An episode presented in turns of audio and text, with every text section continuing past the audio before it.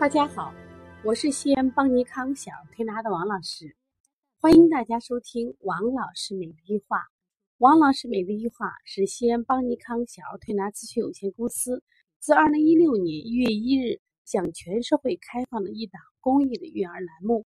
开设这个栏目的目的是想将我们每天做小儿推拿临床时的所感、所悟、所想，能及时的分享给广大的育儿妈妈以及同行们，希望。能对你们有所启发，有所帮助。今天我想分享的主题叫病床多利。很多人可能没听说过这个名词，病就是生病病，床就是我们睡觉的床，多利就是多少的多，利是利益的利。再说一下啊，病床多利，这实际上是心理学的一个名词，是什么意思呢？也就是说，当我生病了，就有很多的利益和关注到我这儿了。所以，有的人他在内心世界是渴望生病的，愿意生病的。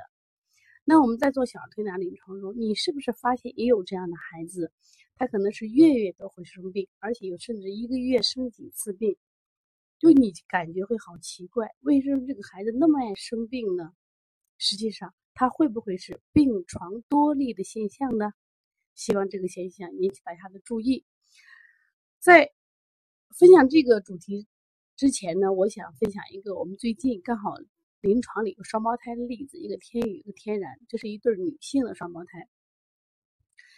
小女孩呢看起来很可爱，但是妈妈呢明显的对妹妹啊，就是谈起妹妹的时候就稍微有点厌恶之感。为什么呢？她说：“真的，作为一个作为双胞胎的母亲啊，我应该对两个一样的爱，可是。”在这个教育和喂养的过程中，两个差别太大了。姐姐呢，特别特别的乖，懂事儿啊，吃什么喝什么从来不挑剔，包括每天早上起来穿什么，我怎么说她怎么来。可是这个小的呀，哎呀，特别的不配合，特别不听话，所以每天都要训他一顿，每天都要打他一顿。而且我也发现这个小的特别爱生病。最近我已经控制不了了，他几乎是月月都会扁桃体发烧，而且呢，嗯，吃西药、吃中药效果都已经不明显了。我现在已经焦虑的，甚至就是感觉自己走投无路了，也不知道怎么办。而且带这个孩子呀，就焦头烂额。其实妈妈反映这个现象，她其实呃就是从不同层面反映了这个两个双胞胎。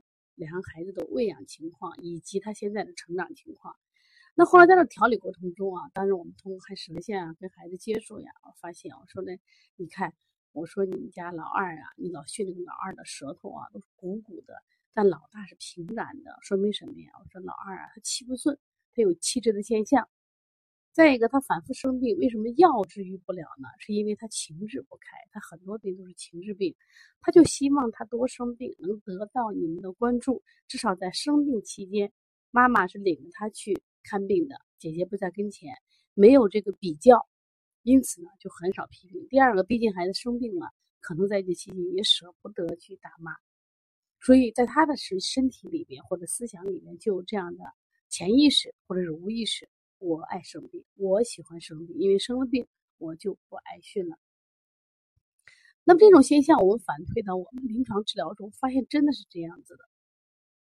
特别是比如说家里双胞胎，还有呢，比如比他大一个的哥哥或姐姐啊，那么家长就情不自禁的姐弟俩、姐妹俩就比较。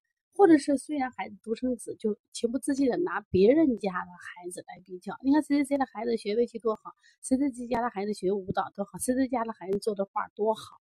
那么拿自己的孩子无形中去比较的时候，自己的孩子就觉得自己这个孩自己家的孩子就觉得很很憋屈，然后呢，他内心就不舒畅，长期一些来呢，他可能就生病了。但是他发现生病以后呢，哎，家长不训他了。他生病的时候，这么多人给他买好吃的，而且关注他，他因此他渴望生病，他愿意生病。那么这类的孩子，如果经常生病，到医院做检查，就是既不是细菌感染，也不是病毒感染，哦，再细个检查以后，可能也不是什么真菌感染、过敏感染，但是这个孩子就莫名其妙的发高烧，莫名其妙的这个咳嗽，莫名其妙的腹痛。你现在我们有多少这样的病？早上一起来啊，腹痛，一会儿又不疼了。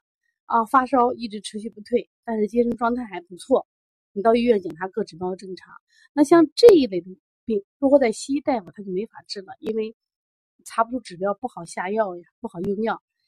嗯，他因此就被定为不明原因的发烧、不明原因的咳嗽。实际这类疾病呢，我们更多的考虑在什么呀？心因性疾病。